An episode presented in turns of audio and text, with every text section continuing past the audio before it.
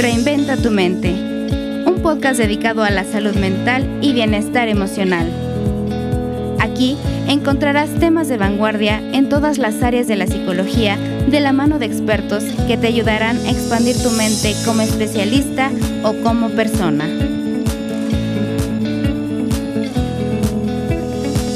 Acompáñanos y descubre todo lo que Feeling tiene para ti.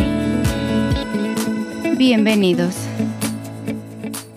Hola, ¿qué tal amigos? ¿Cómo están? Bienvenidos a una cápsula más de Reinventa tu mente con Feeling. Yo soy Martín Espinosa y me da muchísimo gusto saludarlos y darles la bienvenida a este proyecto que con muchísimo gusto estamos preparando para ustedes, donde por supuesto tenemos un acercamiento con expertos nacionales e internacionales que a veces, bueno, pues los vemos solamente en artículos, en libros, eh, por ahí también en la televisión, ¿por qué no decirlo? Y por supuesto que nos compartan esa, esa sabiduría que por supuesto a ellos les ha tomado pues mucho tiempo y que bueno, tengamos ese acercamiento. Recuerda que si te estás tomando un café, estás en el tráfico o bueno, simplemente estás en el trabajo y quieres refrescar un poco tu mente, escúchanos porque seguramente encontrarás ideas muy, muy interesantes. Hoy me da mucho gusto presentarles a la doctora Giasu Enciso Domínguez, que es investigadora postdoctor del Center, Center University of New York, profesora John Jay College of Criminal Justice CUNY, espero haberlo pronunciado bien, y cuenta con un postdoctorado en psicología social por la Universidad Autónoma de Barcelona, investigadora social, miembro de la American Psychology Association, o mejor conocida para nosotros como la famosa APA, porque todos alguna vez, recuerdo, por ahí citamos y todos, no, hombre, apréndete el manual de APA. Y tú dices, no, no puede ser, en verdad, ¿por qué? ¿Cómo es posible? Pero sí. Y de verdad, tenemos el, eh, es un gusto porque no solo no solo es una gran profesionista, es, es una mexicana que ha recorrido un camino extraordinario y se ha ganado el reconocimiento nacional e internacional. Doctora, bienvenida, ¿cómo está? Hola, ¿qué tal? Muy buenos días. Eh, gracias a toda la gente que nos está escuchando y bueno, gracias a ti por la invitación. Eh, contenta de estar aquí, animada ya para empezar la plática. Al contrario, doctora, yo sé que le estamos robando de su agenda 10 minutos que a lo mejor uno podría pensar, 10 minutos, no hombre, cuando uno ve la agenda de la doctora Giasu, de verdad es impresionante. Nosotros nos quedamos pensando, ¿cómo tiene pila para esto? mente, pero sobre todo constancia. Y, a lo mejor es algo que quisiéramos preguntarle. Yo sé que podríamos hablar de muchas de sus investigaciones. Por favor, nota para todos los que nos están escuchando, googleenla. De verdad, vale la pena todo el trabajo. Tiene unos videos, un trabajo audiovisual que ya después en otro momento, si, si, si usted parece, si te parece bien, Jesús, permíteme tutearte. Sí, adelante, creo que sí. Lo revisamos, pero ¿cómo, cómo surge esta pasión? No? Viene, viene el Día del Psicólogo y la verdad es que muchos psicólogos alguna vez soñamos, me incluyo, soñamos en poder hacer este trabajo que tú haces. Sí, pues Mira, la verdad es que me encantaría decirte que tenía como súper clara desde pequeñita lo que iba a hacer, pero en realidad creo que hay como mucha desinformación y muchos estereotipos alrededor de qué es una psicóloga y un psicólogo, ¿no?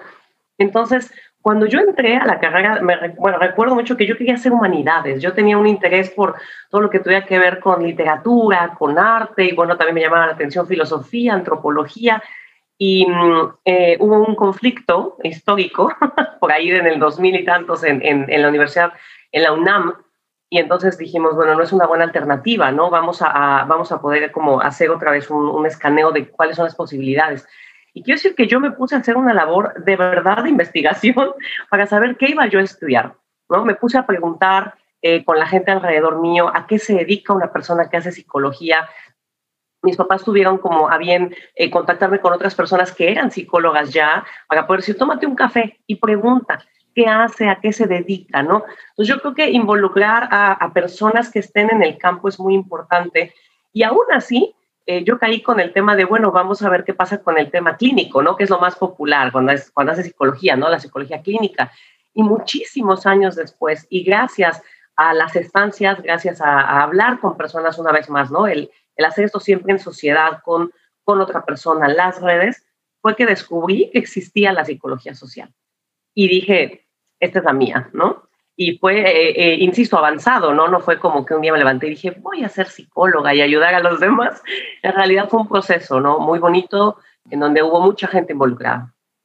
No, hombre, y la verdad es que para algunos de nosotros que hemos podido ir siguiendo tu carrera, observándote, pues es cierto, la curiosidad ha sido un factor importante y yo agregaría un poco la pasión. La verdad es que al leer un poco tus, tus textos, al escucharte en cátedra, por ejemplo, el fin de semana pasado tuviste la, estuviste dando una cátedra justamente sobre psicoterapia de pareja y estas construcciones que tenemos y la verdad es que es súper interesante, pero se te nota esa pasión.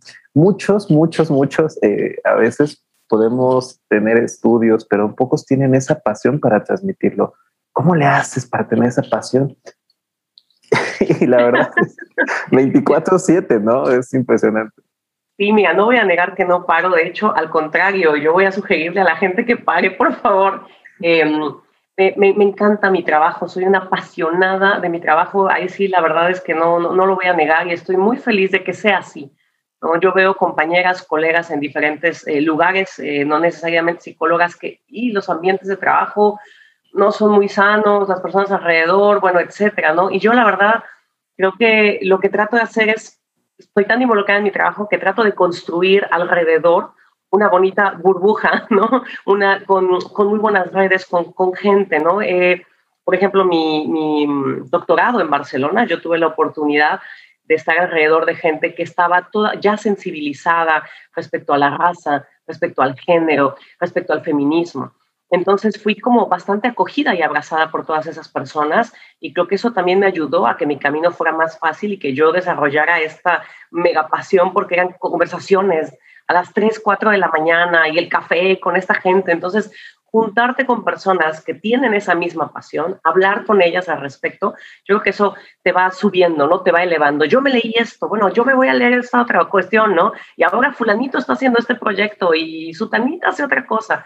Entonces, para mí, y siendo psicóloga social, lo más importante yo creo para el tema, el, para que haga clic esa pasión, es socializar el conocimiento no solamente pues quedarnos detrás del ordenador, que honestamente es una carrera muy en solitario, ¿no? En muchas ocasiones, porque estás escribiendo tú solita. Pero cuando tú socializas el conocimiento, yo creo que ahí es donde se despierta esa chispa, cuando conectas con otras personas, ¿no? Y, y con la de energía, me encantaría decirte que me tomo un montón de cafés y que no sé qué, que no sé, yo, yo a veces quiero desenchufarme, ¿eh? No te creas.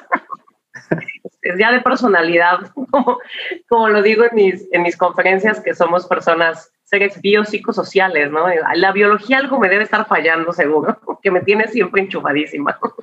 Oye, pues gracias, gracias por ese, ese fallo, si tú tienes biológico, porque, porque estás, eh, estás generando conocimiento, ¿no? Y yo creo que esa es una aspiración que en algún momento eh, todos buscamos, ¿no? Como eh, parte de cualquier ciencia, buscamos generar conocimiento y qué, asombroso que tú lo has hecho.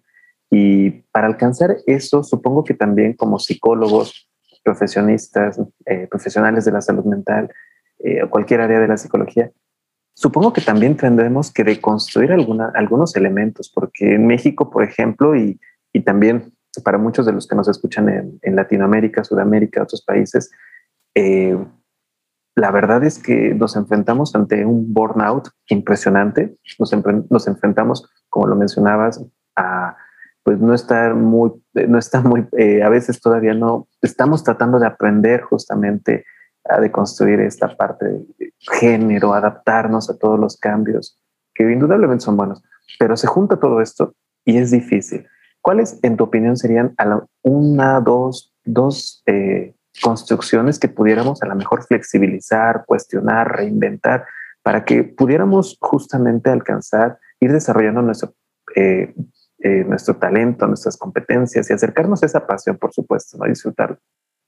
Pues yo creo que para mí em, cuestionar lo que sucede, lo que nos sucede es básico, ¿no? Eh, em, yo estoy entrenada como psicóloga social crítica, ¿no? Esto quiere decir que más que dar respuestas, que mucha gente siempre pide, no dame los 10 pasos, los 5 consejos, la no sé qué, más que dar respuestas es poder mejorar las preguntas que tenemos, ¿no? Cuestionarnos constantemente eh, y con ese cuestionamiento, con esa curiosidad, empezar a leer, ¿no? Yo creo que es muy importante, sé que eh, leer también es un privilegio, el tener el tiempo, el hacerte el espacio, ¿no? Eh, es, un, es, una, es un, detalle importante. A mí por eso me parece genial que hagas, por ejemplo, estos podcasts, ¿no? La gente puede ir escuchando. Y yo pues empezaría por agregarle una pizquita de feminismo a, a, la vida de las personas. Y quiero aclarar esto porque, híjole, la gente yo a veces veo unas historias o unas ideas muy distorsionadas de lo que es el feminismo. Si algo te hace ruido, si tú dices, ay, otra vez, esta feminista y esta no sé qué, pónganse a leer, vamos a leer qué es esto del feminismo de verdad. Vamos a empezar con libros básicos. Eh, hay uno que se llama justamente Feminismo para principiantes, de Nubia Varela, una cosilla así de aquí está para que empecemos. Porque si algo hace ruido, lo importante no es desecharlo de tu vida y decir, bueno, ya está, eh, ¿por qué, por qué quitaron a Pepe Lepú de, de, las caricaturas? ¿Por qué quitaron los monitos de los cereales? Bueno, si esas cosas te van medio incomodando, vamos a evitar esas incomodidades y vamos a leer y decir, bueno, ¿por qué me molesta? ¿Qué está pasando conmigo? ¿Qué está pasando con los demás? ¿no? Entonces, para mí es básico eh, poner tantito de, de, feminismo, de perspectiva de género, porque daño no va a ser. Todo lo contrario, o sea, entonces creo que es como básico este pedacito, porque mira, incluso poniéndole un poquito de feminismo a tu vida, es como tú te das cuenta que absolutamente todos y todas construimos conocimiento. La única diferencia es que yo ¿no? Público, tengo que escribir porque así es el aparato académico. Pero en realidad nuestras madres, nuestras abuelas, nuestros padres todo el tiempo están produciendo, están pensando, están realizando actividades, ¿no? Yo lo que hago es sistematizar y dar el siguiente paso, pero tenemos definitivamente, em, bueno, pues eh, este montón de conocimiento dentro de la familia, dentro de nuestras cocinas, ¿no? Y hay que darle una vuelta, hay que, hay que sacar de ahí y dejarlo de lo privado y hacerlo público y pensar pensar, pensar, pensar y leer, básicamente. No, hombre, padrísimo, de verdad que, este, que totalmente de acuerdo y es un cambio y un cambio que de verdad nos hace muchísima falta y que necesitamos ir aprendiendo, ¿no? Ah, una última pregunta que quisiera hacerte y para todos los que nos están escuchando en Spotify, por favor, si quieren terminar de escuchar esta entrevista, visiten nuestro canal de YouTube. Te agradecemos muchísimo el que nos hayas dado esta entrevista, por supuesto. Deseamos que sigan muchos, muchos éxitos. Eh, algún, algunos artículos que las personas puedan conocer un poco más tu trabajo. Hay un video padrísimo que, que tienes por ahí que, este, que alguna vez comentamos y creo que sería muy bueno que pudieran adquirirlo.